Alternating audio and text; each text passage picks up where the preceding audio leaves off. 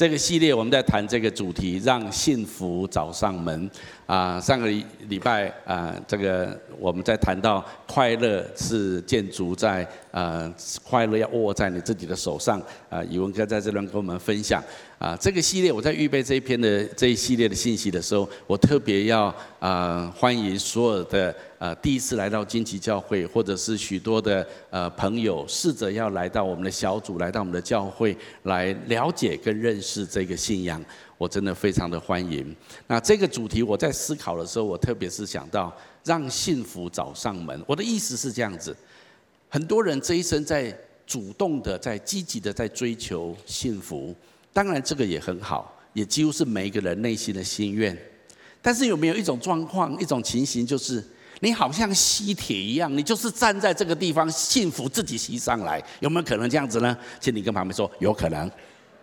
这就是我这个系列要说的，让幸福追你，而不是你在追幸福。你说那那这人生哪有可能这样子？OK，好，其实这就是我试着要啊让所有的来宾朋友弟兄姐妹知道，我们如何可以拥有一个让幸福可以找上门的人生。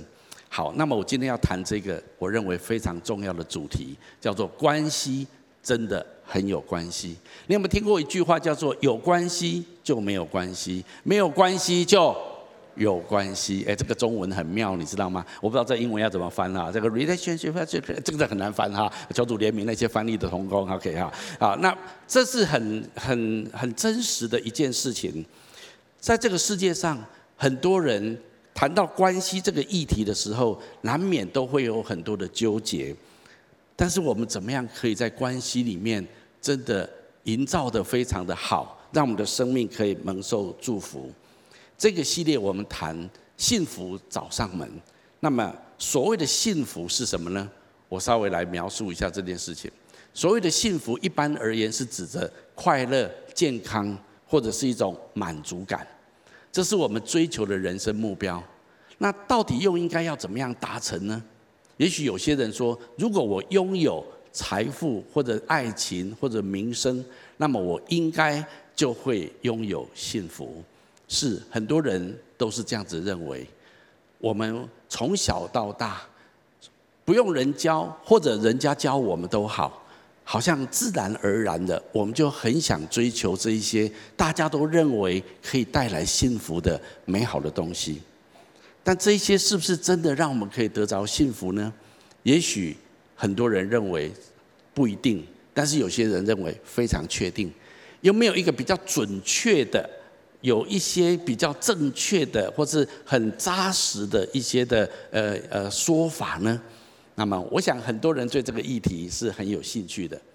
不过，我跟今天跟各位报告，确实有。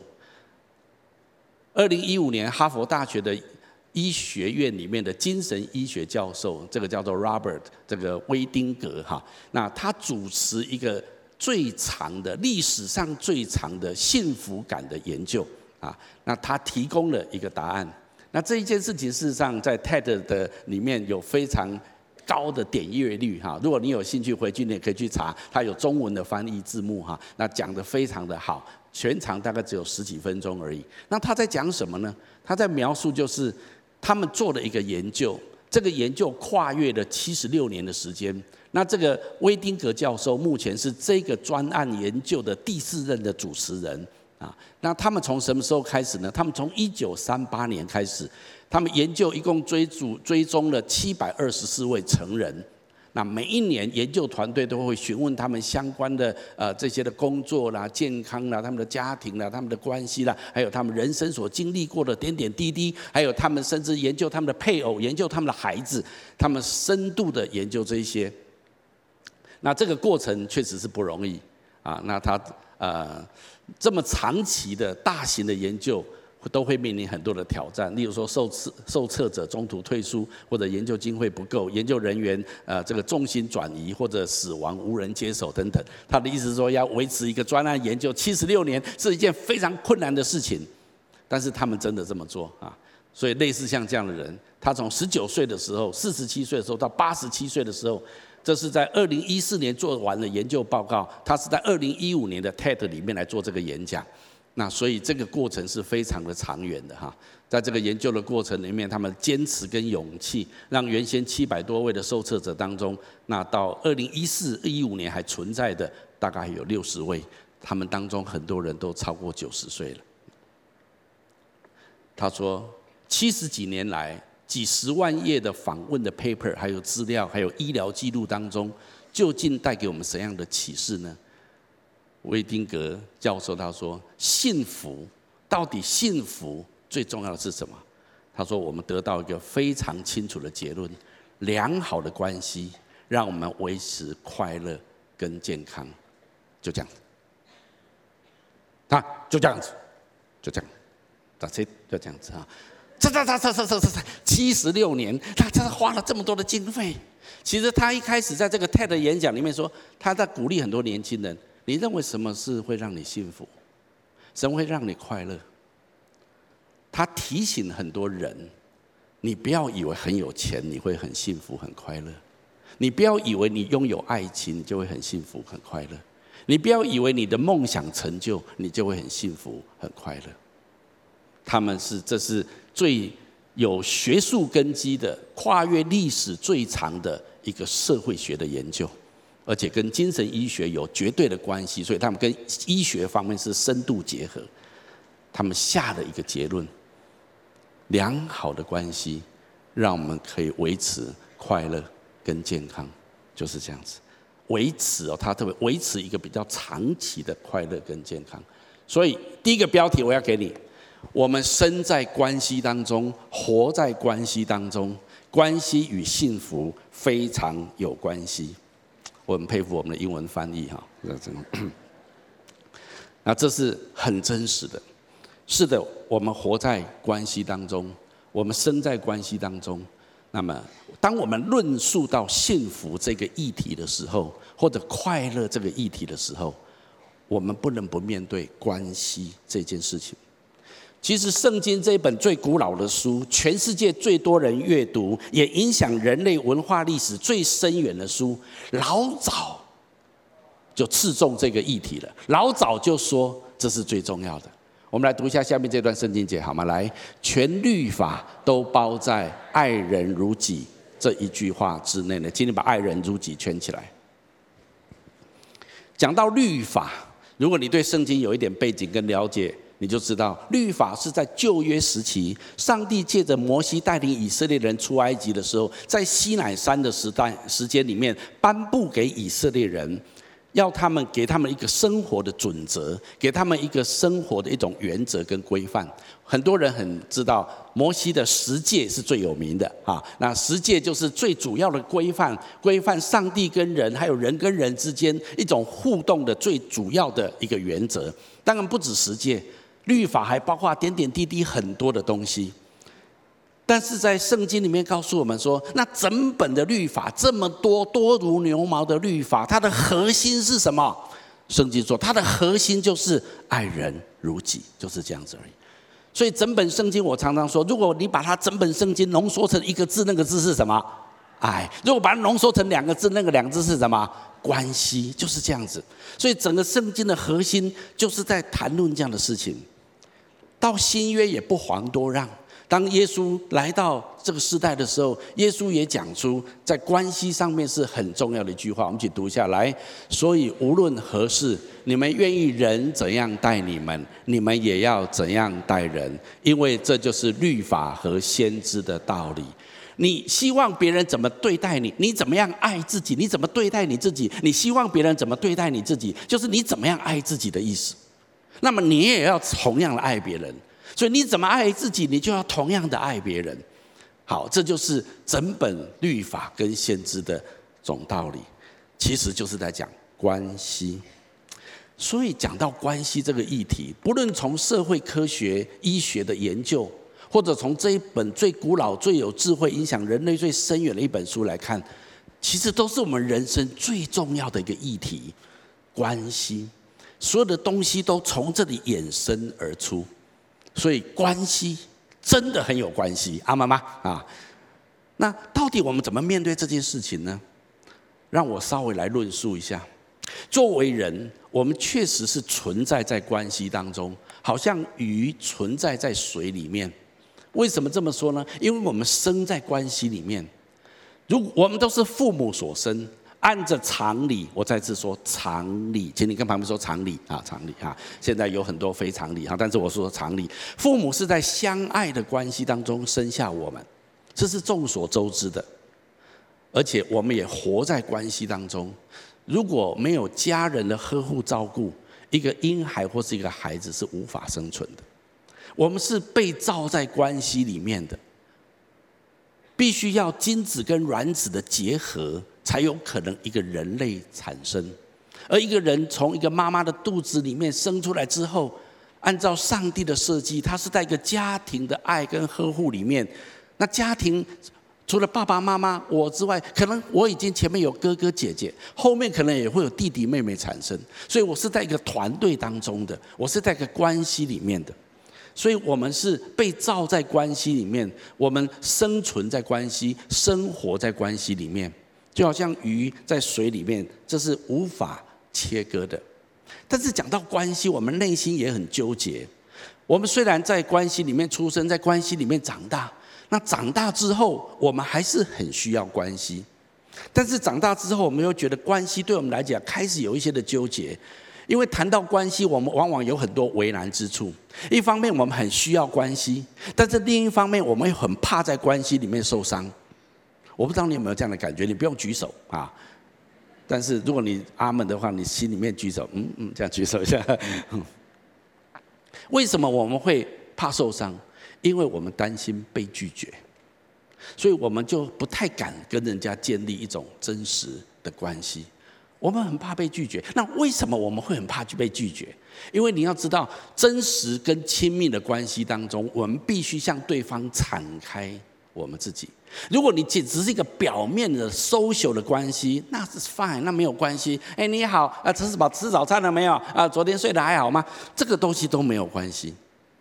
可是我们在讲的关系不是这种表面的关系、social 的关系，我们在讲的关系是一种真实的一种亲密的关系。我们需要的是这种关系。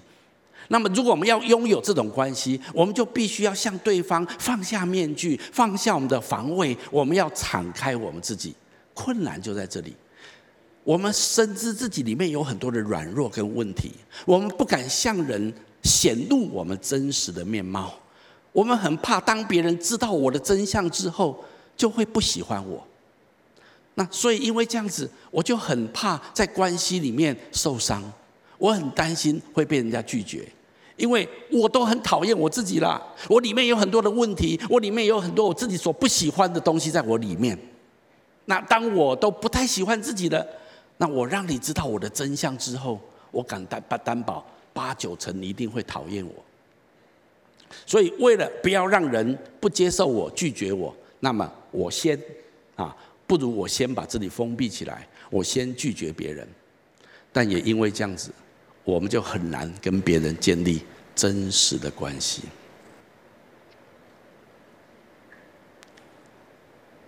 不要讲别人，我这时候在谈的时候，你会想啊，对他就是这样，哦他就是他就是这样子。我们先放下别人，我们想想我们自己。但这样又把我们带入孤单跟无助之中。有时候我们真的很为难，面对在关系这个议题的时候，我们心里面有很多说不出的纠结。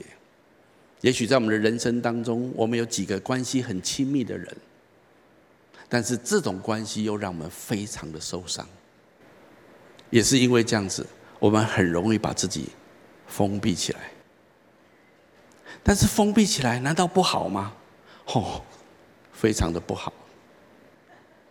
美国加州政府曾经做一个精神健康部门的调查报告显示，如果你从人群当中把自己孤立出来的话，他的意思说你完全你没有朋友，不是这个意思哦。意思是说你虽然认识一些人，但是你没有真实亲密的朋友，没有一个紧密的关系。也许你。你 FB 上面的粉丝团那个不算，你了解吗？赞啊赞啊赞，那个那个没有用，你了解吗？那个没有用啊，不是那种东西，不是你赖了有多少朋友圈，那个不是，是要有一种真实亲近的朋友，有一个紧密的关系。如果你没有这样子的关系，你把你自己从这种关系里面退出来的话，他说，你比一般人更早去世的机会多三倍，你比一般人遭受情绪伤害的机会多四倍，你有多出五倍的可能性罹患临床上的忧郁或躁郁的症状，你有超过十倍的可能性成为情绪或精神疾病的住院者。前几天的新闻我看到，到二零二零年，这个世界 WHO 世界卫生组织说，让人类失能第二大的问题是精神疾病。那这为什么是？因为这是从关系当中受伤，我们退掉了。但是关系真的非常辛苦的，很困难的。当你受了很多伤的时候，你怎么敢再去向别人敞开你自己，试图跟人家建立一个真实的关系？但是我们里面又那么的渴求关系。今天早上我在祷告会的时候，我们在谈到这个时代，许多的年轻人好渴望关系。有一个曾经是国中老师，他就跟我说，当他在当老师的时候，有一天他收到一个联络簿。联络簿上一个国中生这么说：“一个男生，他说我每天回家，爸爸妈妈都在工作，没有人在家等我，我好孤单。”那他接着说：“只要有任何一个人说他爱我，只要有任何一个人说他关心我，就是魔鬼我也去。”哎，他真的这样子写。你你知道人内心有多深的呐喊？特别在一个青少年时期，他在形塑他的人格的过程当中，这是何等大的需要。可是当家庭瓦解、婚姻崩裂的世代的里面，这样子的孩子又何等的多。我心里面有很深的感触。但是到底答案在哪里？圣经指示我们答案。我们来。第二个标题我要给你，圣经指示我们，人生最重要的关系是我与神的关系，而其余的关系由此决定。圣经告诉我们，让我们先来跟上帝建立美好的关系。当你有这个根基之后，其余你人生其他的关系会从这个关系里面延展出来。你说为什么圣经这么说？为什么圣经这么的确定这样子的告诉我们？圣经哪里有这么说？我们来读下面这段圣经节好吗？来，亲爱的弟兄啊，我们应当彼此相爱，因为爱是从神而来的。凡有爱心的，都是由神而生，并且认识神；没有爱心的，就不认识神，因为神就是爱。我请你特别把“爱是从神而来”圈起来好吗？圣经告诉我们，爱是从神而来。我在讲什么？我在讲认识爱的根源跟本质的概念。我再讲一次，圣经告诉我们，这个世界的人都在讲爱，谁都可以说爱。为了爱，我们什么东西都可以；为了爱，我们一切都有理由了。但是，真正的爱是从哪里来？圣经非常清楚地告诉我们，爱是从神而来。那那到底这句话很空泛？那爱是从神而来，so what？那又是怎样呢？这句话并没有结束哦。我们来读，接着来，他猜神差他独生子来到世间，想使我们借着他得生。神爱我们的心在此就显明了。好，你说爱是从神而来，因为神就是爱。好，那但是神你怎么你怎么表达你的爱？那到底这个爱是什么意思？后面这个圣经也就说了。这个爱由一件事情来表达出来，这件事情就是上帝差他的独生爱子耶稣基督来到这世界上，使我们借着他得着永恒的生命。圣经下一个注解就是说，这就是神的爱了。好，等一下，为什么圣经这么说？好，就算我同意爱是从神而来，神就是爱。神是爱的根源跟本质，这是一回事情。但是神你怎么表达这个爱，那是另外一件事情。圣经说，神表达他的爱的方式，就是他差他的儿子耶稣基督来到这个世界上，使我们因为他跟上帝恢复关系，得着神的生命，永恒的生命。圣经很简单的说，这就是神的爱了。Why？为什么圣经上这样子来下定义呢？在这里我就要告诉各位，这是非常关键跟核心的地方，因为爱就是关系的根源。神来告诉我们，我们应该怎么样建立关系。神来做一个展示，做一个 demo，就是你要说关系吗？来，我告诉你，我要我要告诉你关系是什么，爱是什么。那怎么告诉我们呢？神说：“我差我的儿子耶稣基督去，那你们就知道爱是什么。”好，所以我要进一步讲，为什么这就是真正的爱呢？因为耶稣基督来到这世上，表彰了神很期待跟我们建立美好的关系。神主动积极的要要愿意跟我们建立关系，这就是神爱的开始。特别在这样子的爱里面。有三个非常重要关于爱或者跟关于关系的重点，神透过耶稣基督来表达出来。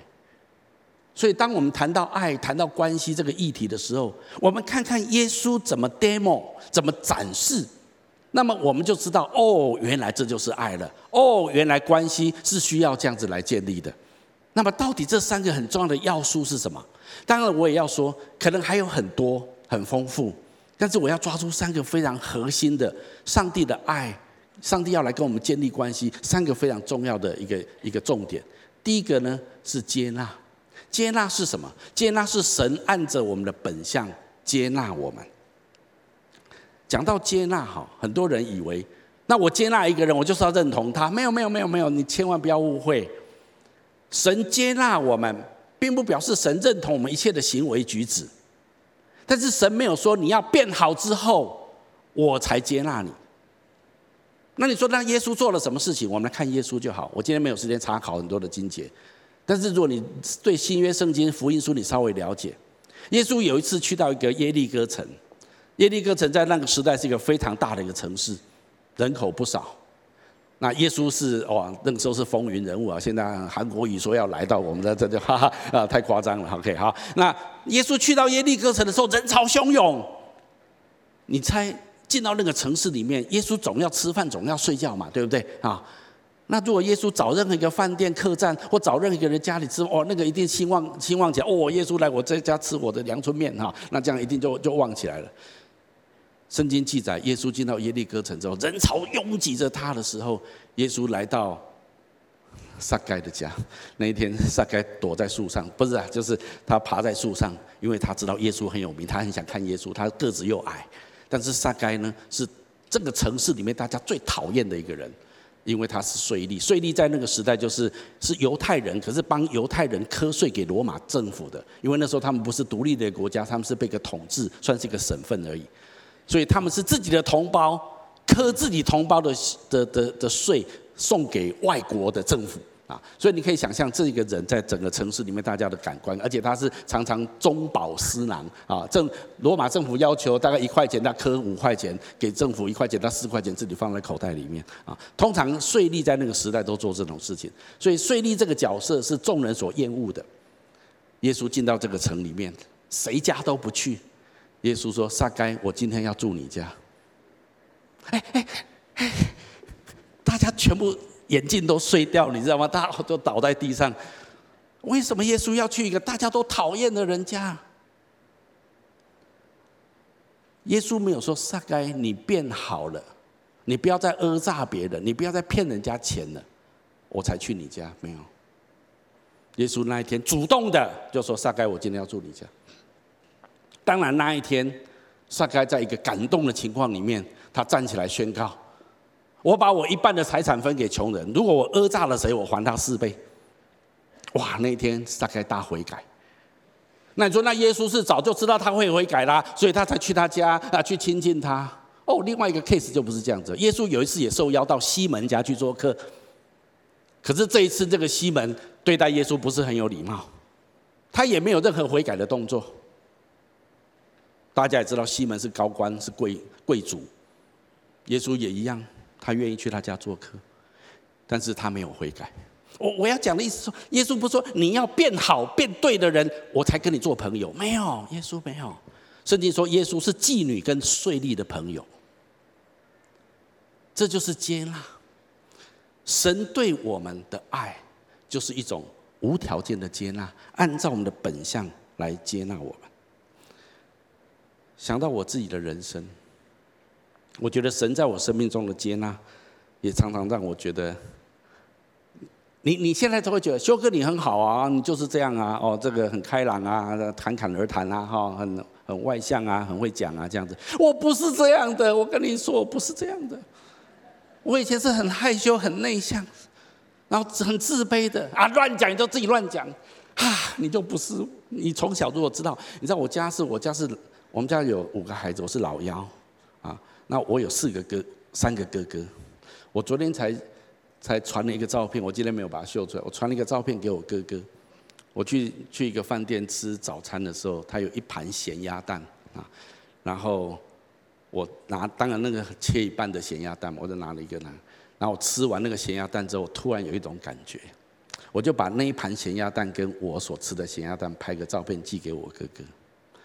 你说干嘛这样做？因为我吃完我的咸鸭蛋之后。我知道我所选的那个咸鸭蛋的蛋黄是很深的，一直可以触到蛋壳。你说这有什么关系？你就不知道我生存在什么样子的家庭。你知道当我妈妈切出咸鸭蛋的时候，我要一眼就看出这个蛋黄生，咔就抢过来，不然一下就就没有了。我们都喜欢吃蛋黄生的，因为蛋黄多啊。我就传给我哥说，我在跟老哥们抢食，我训练有素。你看我自动反应，自动在这一盘咸鸭蛋里，我拿出来咸鸭蛋，我直接吃到蛋壳。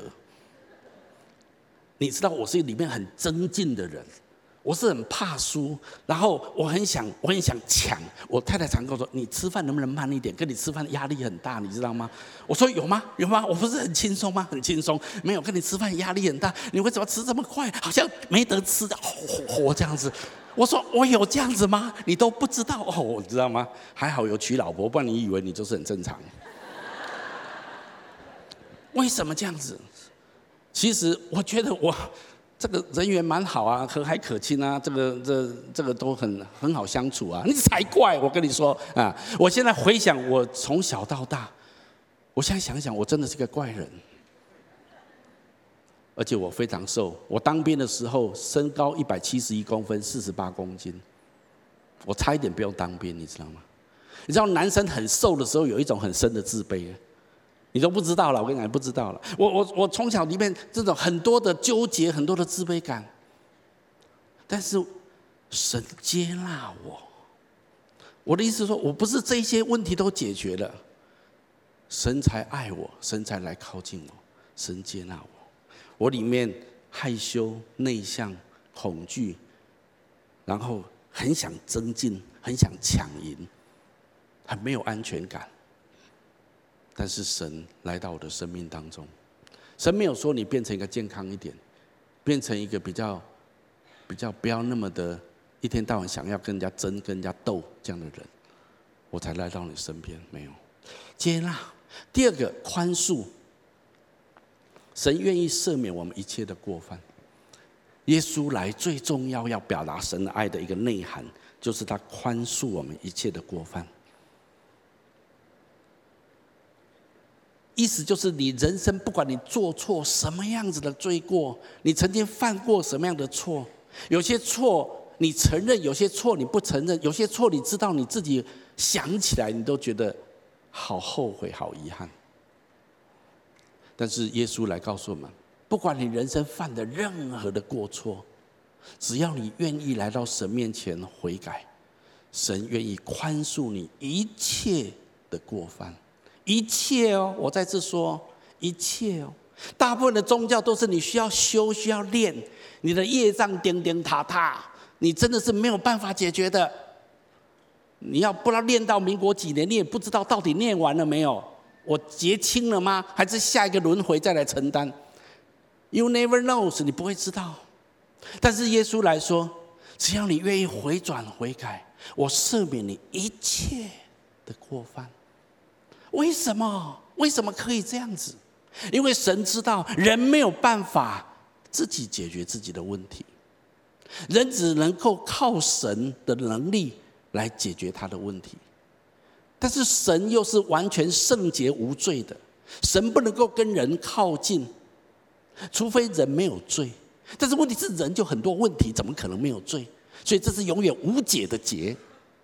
神的爱就是在这地方，神差他的儿子来，为我们的罪死在十字架上。你也可以说啊，这是一套神学，一套说法。但是事实就是如此。当一个人愿意说：“主啊，我错了，求你回，求你赦免我。”耶稣，你的宝血洗净我，下，你人生所有的罪过，神算账算在耶稣的身上。耶稣神说：“你的罪我处理了，不是你的罪没有付代价，你的罪有付代价哦，只是不是你付的。”耶稣帮你付掉了，就是这样子，这就是福音的本质，所以他来宽恕你一切的过犯。所以你记得耶稣一出来传道，圣经说天国近了，你们要怎样？要悔改。为什么耶稣讲这句话？因为耶稣来告诉人说，这位天父上帝，这位创造宇宙万物的神，他好想跟你建立关系哦，他好爱你哦，来来来，不要怕，没有关系，他愿意饶恕你一切的过犯哦，一切的过犯。讲白话文就是这样子，你了解吗？耶稣来的目的就是，来来来，没有关系，不要怕，不要怕，上帝愿意宽恕你一切的过犯。你只要愿意悔改，愿意回转就好了。都来，都来，都来。所以，上帝的爱是愿意无尽的饶恕我们一切的过犯。当你愿意回转悔改的时候，过去这几个礼拜我们稍微有谈到这件事情。当然有人说：“我哪里有犯罪？我这个不是罪，我没有错。”那当然那是另外一回事情。但是，当一个人愿意说：“主啊，我承认我错了。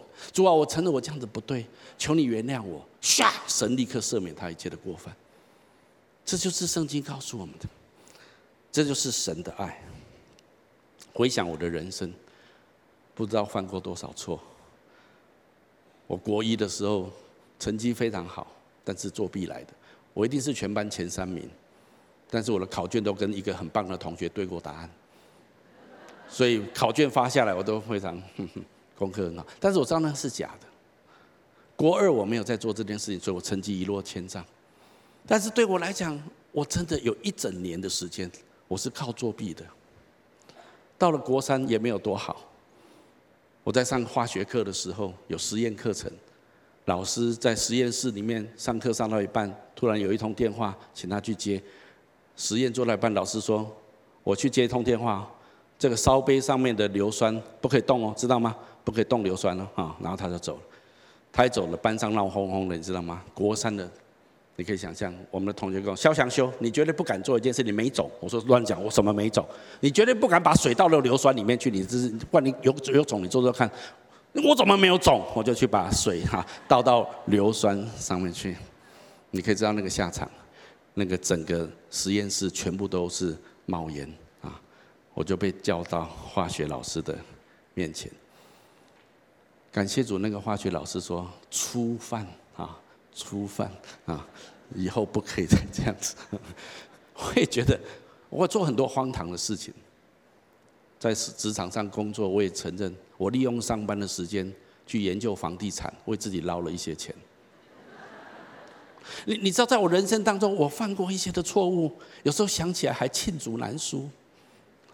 但是神一而再、再而三的宽恕我，给我再一次机会，再一次的接纳我，这就是饶恕、宽恕。在关系里面最需要的就是无尽的饶恕。所以当彼得来问耶稣说：“哦，我那个那个兄弟哈，一天到晚欺负我，拿刀子捅我，你知道吗？我要原谅他几次？七次可以吗？”耶稣说什么？七十个七次。其实也不是四百九十次，耶稣的意思说，只要他愿意来跟你道歉，你就要 forever and ever 的原谅他。就算他不道歉，你心里面也要放下这个苦毒，你要从心里面宽恕别人。关系里面最困难的就是宽恕，但是神向我们展示一种他的典型，他是宽恕我们的神。还有。神的爱第三个非常重要的要素是恩典。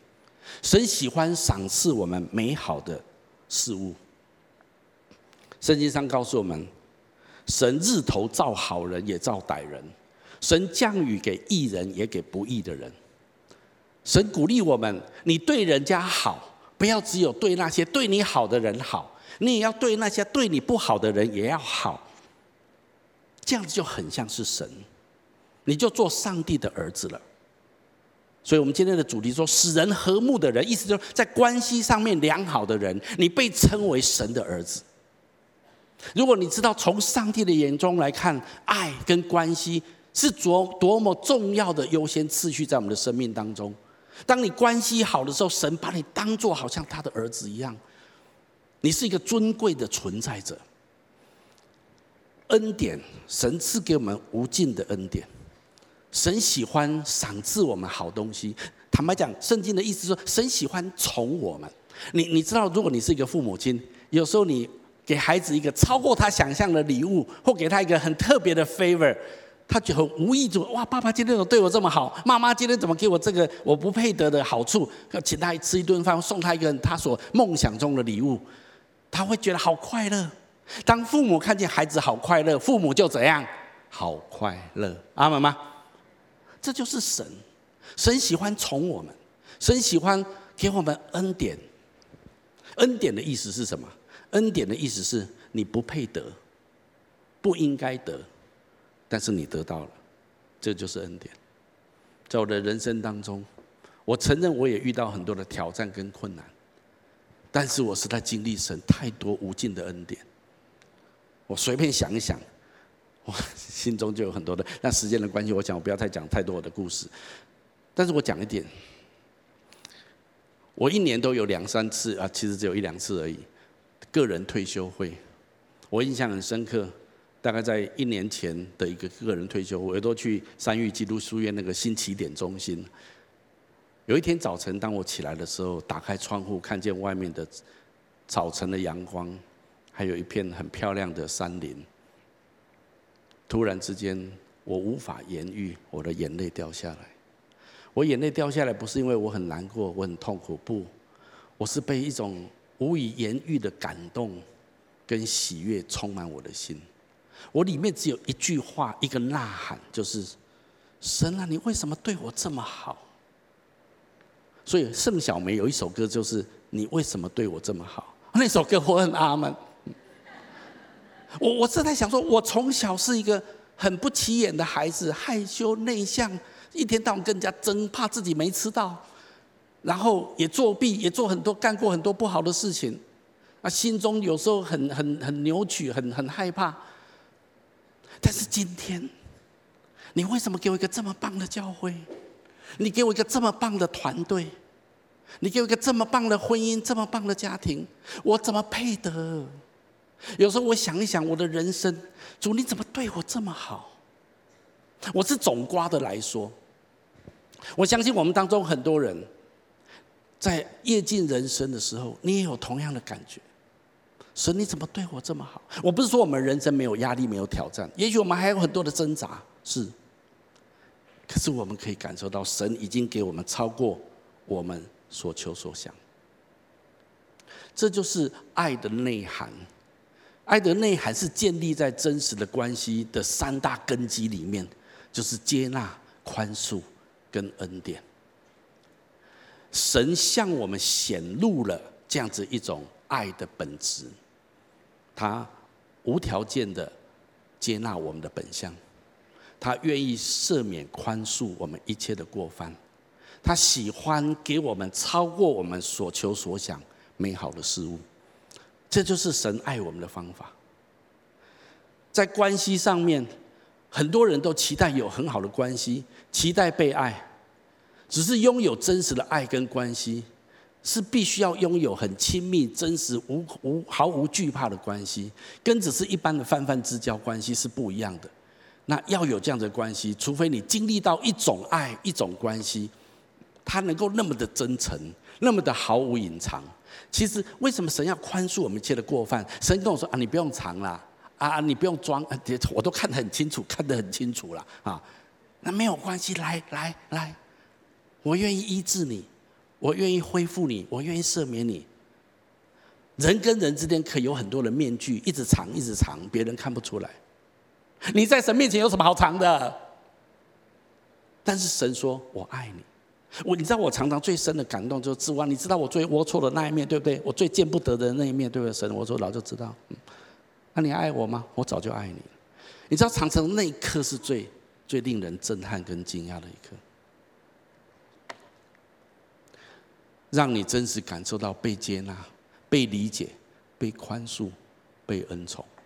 此刻，我们脆弱的心灵才能够逐渐的强壮起来。去跟别人建立相同真实的爱跟关系，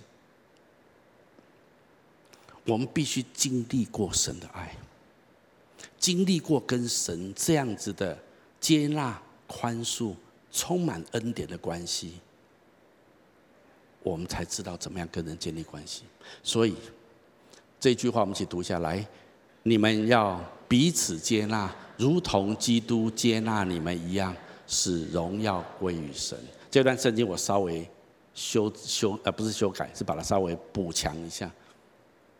所以你们要彼此接纳，包括彼此宽恕，包括怎样给对方恩典，如同基督怎么样接纳我，怎么样宽恕我，怎么样给我不配的恩典一样。其实这句话是一样的意思。我们一切的关系将从这地方被建立起来，所以。一种健康关系的原型，是从我跟神的关系开始，然后会延伸到我跟自己的关系，最后会扩散影响到我跟别人的关系，这就很像是涟漪一样。当你跟神的关系对了之后，你终于尝到人活在这个世界上有一种关系是不带条件的。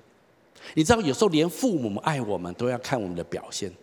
啊，我这个孩子比较可爱，那个孩子长得比较抱歉一点。这个孩子功课很好，那个孩子功课不好。这个孩子比较有钱，会赚钱，这个孩子不太会赚钱。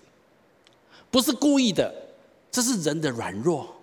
很多时候，就算在我们最亲密的家人关系里面，我们都很难没有条件，除非我们经历过一种完全没有条件的爱，完全没有条件的接纳。那唯有从神而来。当我跟神有这样的关系之后，我终于开始会接纳我自己。你知道有多少人无法接纳自己吗？不管今天在场或所有的分堂点，在听到这个信息的，你真的很接纳你自己吗？就算你信主多年，你恐怕都还在挣扎这件事。还有，你宽恕你自己吗？很多人无法原谅自己。但是我跟你说，神已经原谅你了。没有没有没有没有，我我无法无法原谅自己。那我只能下一个结论：你是比神更高的最高法院。没有没有，神最高，那神最高，神说最高法院已经赦免，那你在你在低层法院，你还不放你自己？你你知道很多人无法原谅自己，还有没有办法对自己好一点？觉得苦待自己，让自己受折磨，这就是一种报偿。能不能给自己恩典一点，给自己有一些成长的空间，给自己有一些时间，允许自己犯错，可以吗？如果你跟自己有一个好的关系，那么你就会跟别人有好的关系，你会接纳别人啊，这个人跟我很不一样，没有关系，上帝也很爱他，我也很愿意跟他做朋友，我没有拒绝他。还有，上帝原谅我很多，也许他有时候讲一些话伤害我，做一些事情让我很受伤。但是我愿意原谅他七十个七次。那就算他对我不好，只要有机会，我想给他恩典，我想给他 favor。当你开始可以这样子做的时候，你就享受关系了。那如果我们有这个过程，我们就真正的能够得到幸福，得到快乐。所以最后一个标题我要给你，让跟神建立美好的关系。你真的可以让幸福自己主动的找上门来，你站着就好了，幸福就一直贴上你身上，好像金片一直贴上来。但是你必须要有好的关系，而这个关系的根源是从跟神建立这个关系来。活在这个世界上，我们都有很多的压力，很多的重担，特别在关系上，你可能有很多的纠结跟受伤。耶稣有一句话很宝贵，我们一起读下来：凡劳苦担重担的人，可以到我这里来，我就使你们得安息。我心里柔和谦卑，你们当负我的轭，学我的样式，这样你们心里就必得享安息。因为我的轭是容易的，我的担子是轻省的。不管是哪一种重担，也许你在关系上面面临很大的重担，也许你在你内心里面有很深的纠结。也许你在你现在的工作上面有很大的重担，有些人在学业上面面临很大的压力，也许你现在在财务上面面临很大的重担，可能我们当中有人现在健康的议题是你生命中非常大的重担，你可能在一种很艰难的处境里面是别人所无法理解的，但是耶稣说，不管哪一种重担。凡是你心里面觉得劳苦当中担重担的人，你都可以来到我这地方。我要使你得着安息，我要让你可以放松，可以轻省。神，你凭什么？你怎么可以这样？你知道我多重担吗？你知道多有压力吗？你为什么可以这样子？因为他是爱的本质跟根源。爱的本质跟根源就是他了解你，而且他接纳你。他愿意宽恕你，他要给你超过你所求所想的恩惠跟恩典。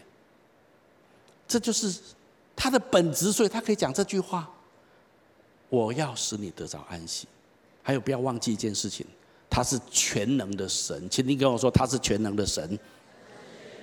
圣经说，在他没有难成的事情，所以这一位神，他愿意邀请你来到他的面前。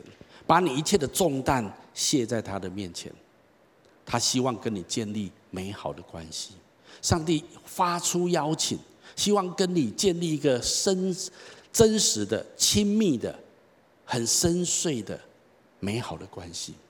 这就是耶稣来最主要的目的。耶稣来的目的就是要恢复我们。我们来读下面这段圣经节：来，盗贼来，无非要偷窃、杀害、毁坏。我来了是要叫人得生命，而且得了更丰盛。阿门吗？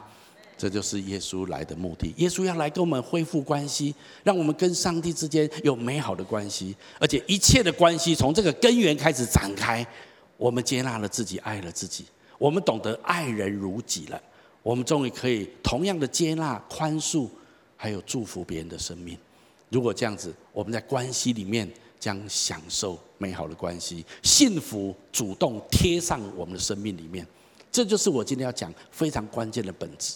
那你说，那我要怎么样跟上帝恢复关系？我要怎么样跟上帝建立美好的关系？圣经讲得很清楚，我们读这处经文来：你们从前远离神的人，如今却在基督耶稣里靠着他的血已经得亲近了，因他使我们和睦，将两下合而为一，拆毁了中间隔断的墙。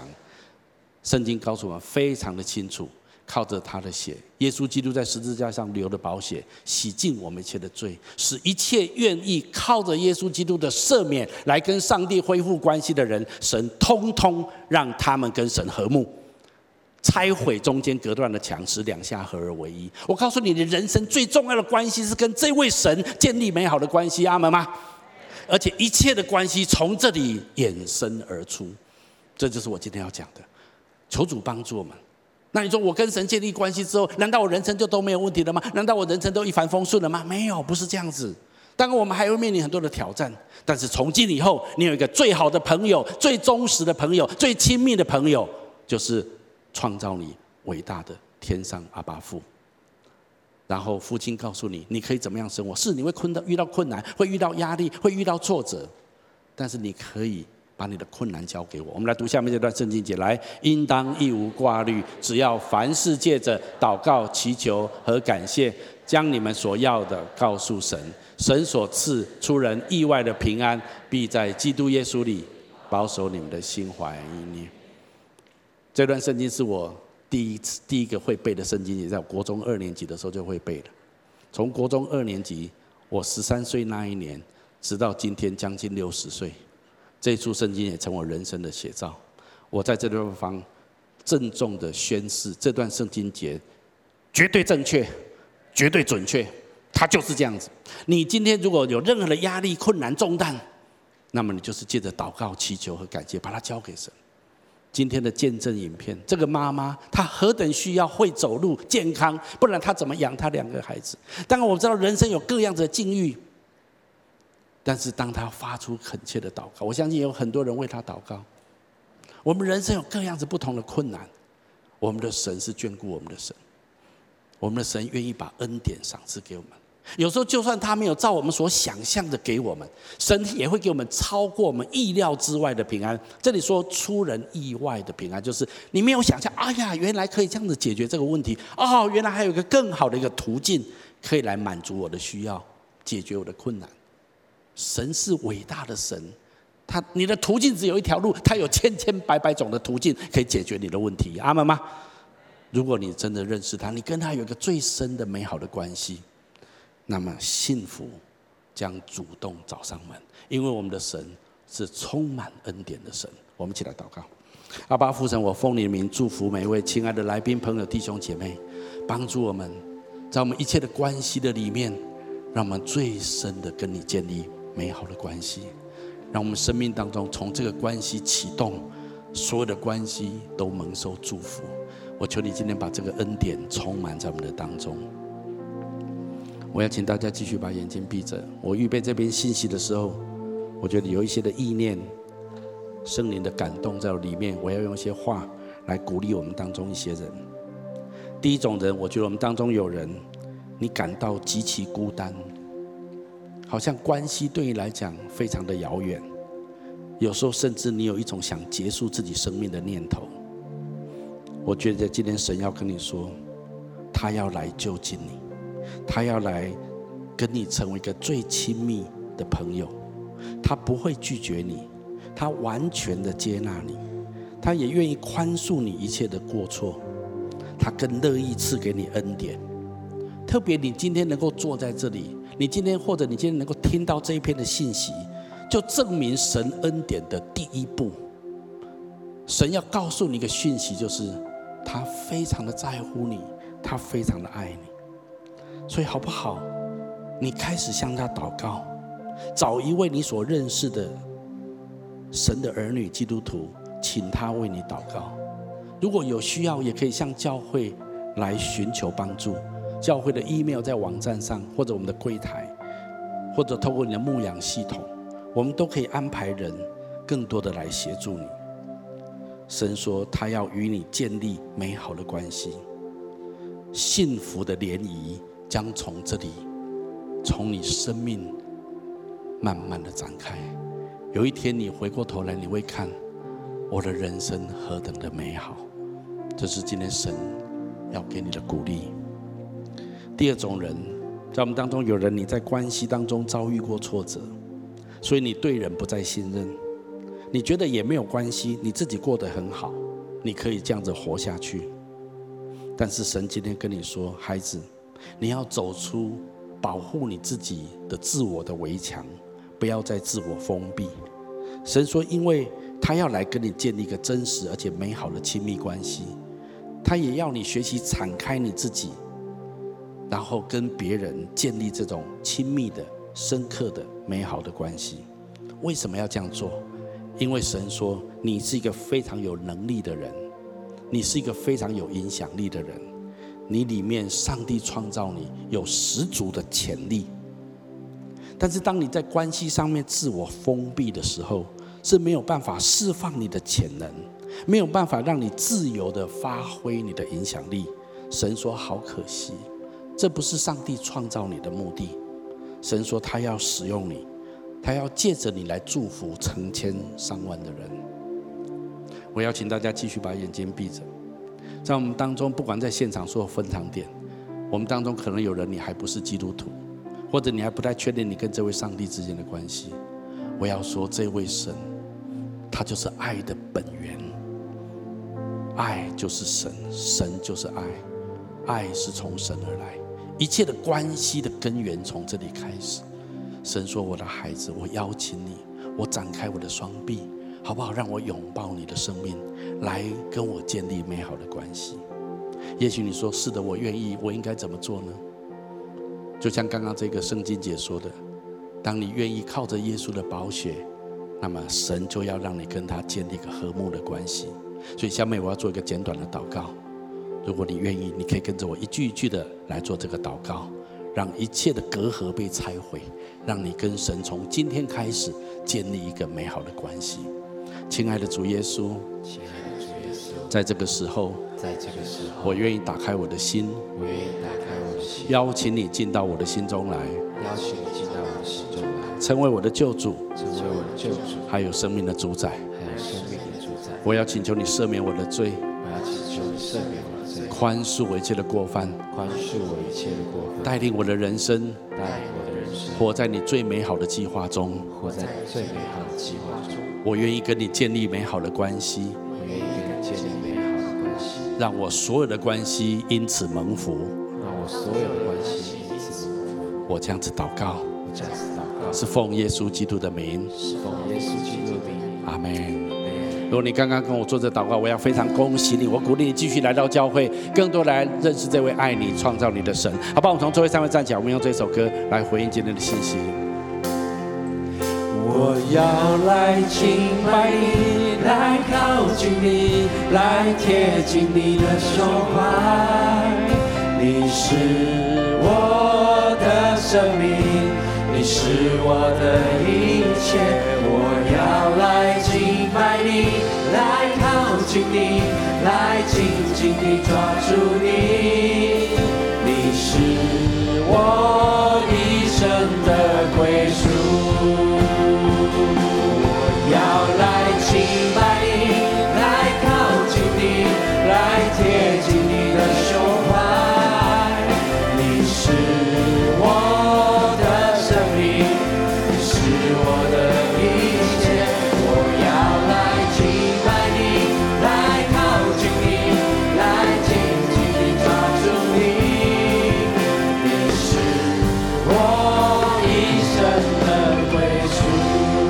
的，阿爸父神，谢谢你愿意这样子来亲近我们、靠近我们，我们愿意与你建立美好的关系。主，我宣告这样的美好的关系，从与你开始，来延展到所有我们所有的关系都蒙受祝福，让我们成为一个最幸福的人。祷告祝福，奉耶稣基督的圣名，阿门。我们把掌声归给神。